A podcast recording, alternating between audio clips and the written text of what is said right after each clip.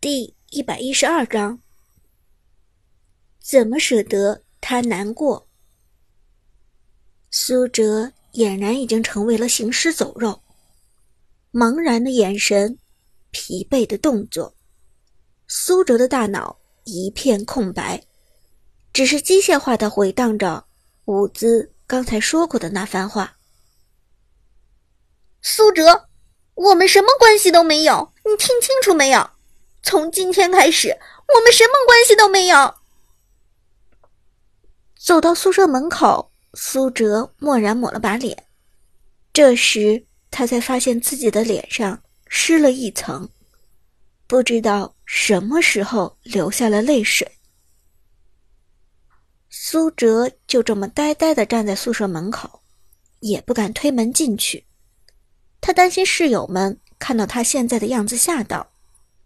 毕竟他从来没这么狼狈过，哪怕是之前被陈飞儿背叛，苏哲也只是一笑了之。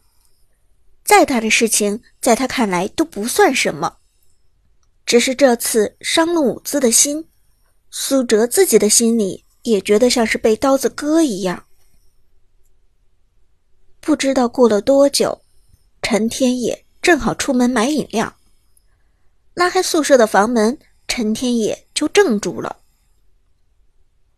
苏苏苏苏哲，陈天野果然吓坏了，眼睛瞪得老大，看着苏哲问道：“苏哲，怎么了？这是怎么成这个模样了？”听了陈天野的话，马海龙、刘思雨赶紧从床上跳下来，走到门口，看到苏哲一副。魂不守舍的样子，大家都呆住了。哲神，发生什么了？马海龙紧张的问道，同时拽了拽苏哲的胳膊。苏哲低着头，目光呆滞的说：“我好像，好像闯祸了。”刘思雨对苏哲的事情了解的最清楚，连忙问道：“是哲嫂？哲嫂发现你和顾依妮打排位了？”苏哲点点头：“他今天来咱们学校了，在旁边的咖啡馆看到了我们。”唉，一听这话，刘思雨就全明白了，这种场面。让伍兹亲眼撞破，肯定是要出事。那哲嫂是怎么说的？你和他解释了吗？刘思雨着急的问道。苏哲摇了摇头，他没给我解释的机会。刘思雨捶胸顿足，皱眉说道：“这下可坏了，哲嫂肯定吃醋了。要不然这样，兄弟们去给你解释解释。”哲嫂现在虽然生你的气，但是未必不见哥们儿几个。刘思雨还没说完，马海龙就摇头道：“算了吧，哲嫂的脾气你还不知道。你觉得她现在还会见咱们？不过哲神，你和顾影，你到底怎么回事？怎么天天陪他上分？我不是陪他上分，我是在做代练。”苏哲出于无奈。终于将事实说了出来。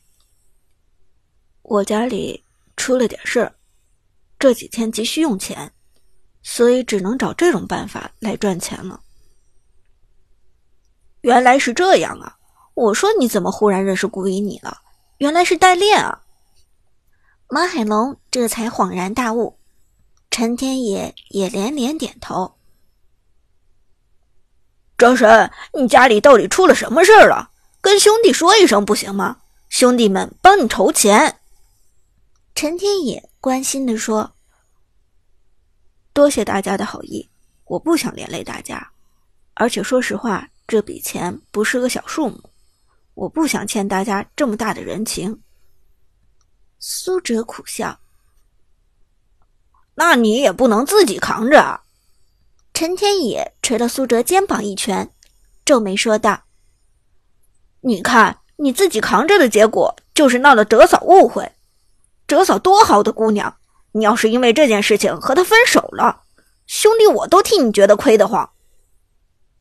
陈天野说完，马海龙也点头道：“是啊，我们去哪儿再找一个天天带着大家吃喝玩乐的好嫂子？”听到大家这么说，苏哲的眉头皱得更紧了。他当然也不忍心伤害舞姿，更不愿意失去舞姿。决赛结束，庆功宴上，舞姿说的话还近在耳边。饭店走廊中，小指轻抠的滋味还历历在目。如果现在因为误会而分手，那苏哲自己都不会原谅自己。给彼此一个时间冷静吧，等他冷静下来，我一定会好好找机会解释清楚的。苏哲低声道：“哎，也只能这样了。现在这个节骨眼儿，你说什么他都听不进去的。”陈天野拍了拍苏哲的肩膀，摇头道：“哲神，你这次可得好好做个检讨，不管你家里发生了什么。”哲嫂可太委屈了，刘思雨也真诚的劝道：“我明白，是我对不起他。”苏哲点点头，他现在也很自责。室友们收拾一下，都去吃饭了。苏哲没有吃饭的胃口，就一个人闷在宿舍里想事情。爷爷的病不能不管，而且现在一来。这件事情势必瞒不住了。至于舞姿，苏哲真没有十足的把握能得到舞姿的原谅。万一伍兹不肯原谅自己，苏哲不敢想，他短短一周之内两次面临着失去：失去爷爷，失去伍兹。任何一个人，他都不想失去。躺在宿舍的床上，苏哲翻来覆去，满心焦虑。而就在这时，宿舍楼下传来了一个声音：“苏哲，你给我滚下来！”苏哲猛地从床上坐起来：“是舞姿吗？”苏哲挠了挠耳朵，这声音好像和舞姿不太像。是谁呢？因为这声音是喊出口的，多少有了些变化。苏哲一时半会儿没想起来，只好赶紧趴在窗户上看了一眼。只见窗外站着一个熟悉的短发姑娘，正来势汹汹的瞪着窗户。短发姑娘是郝小梦，舞姿的室友。看到郝小梦气冲冲的样子，苏哲就明白了。这是舞姿的闺蜜来兴师问罪了。不过现在苏哲正好想找人打听舞姿的消息，看到郝小梦过来，苏哲连忙穿上鞋跑下了楼。小梦姐，看到郝小梦，苏哲连忙低声打了个招呼。知道郝小梦是来替舞姿兴师问罪的，苏哲的态度格外良好。郝小梦冷哼一声，沉着脸道：“别，我可配不上当你的姐姐。你多了不起啊，王者荣耀大神。”对不起，今天让舞姿误会了。和我在一起的女生和我没什么关系，我们其实才认识几天而已。苏哲低头说道：“他想先和郝小梦把话说清楚。”但郝小梦。并没有这个耐心，而是摆手说道：“你不用和我解释，和我解释也没有用。我来就是想告诉你，现在舞姿在宿舍里哭的眼睛都肿了。舞姿对你怎么样，我想你心里清楚。他对你付出多少感情，我想你同样比我清楚。别忘了你们当初一起成立 S 六的时候，一起经历了什么。现在你拿了冠军，领了奖金。”觉得自己真的是大神了，居然开始在背地里带别的妹子上分了。苏哲，我真是没想到，你看上去老实巴交的，原来是这种人。舞姿哭的眼睛都肿了。听了这话，苏哲只觉得揪心。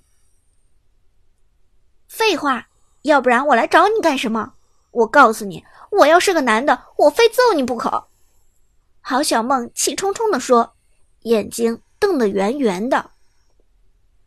苏哲低下了头，拳头攥得紧紧的。是我没用，我混蛋，我对不起舞姿，我真他妈该死。郝小梦倒没有想到苏哲会这么说，他以为苏哲肯定会找借口为自己开脱。看到苏哲的样子，郝小梦也茫然了。你既然这么在乎舞姿，为什么还要做对不起他的事？郝小梦迟疑了一下，终于还是低声问道：“我没办法，我已经走投无路了。”苏哲犹豫了一下，终于还是咬牙说出真相：“走投无路。”郝小梦还是一脸茫然：“你有什么走投无路的？是那个女孩逼着你带她上分？”苏哲苦笑一声：“小梦姐，你有时间陪我去个地方吗？”郝小梦先是一怔，随后轻轻点了点头。他也想搞清楚苏哲葫芦里到底卖着什么药。虽然生气，但郝小梦还没有失去理智。凭借着他之前对苏哲的了解，他觉得苏哲肯定不会做出。一脚踏两船这样的龌龊事。苏哲在他的心中是个隐忍、成熟、有责任感的人。苏哲曾经告诉他，队友不会放弃队友，队友不会埋怨队友，连队友都不会背叛的人，又怎么会背叛自己的女友呢？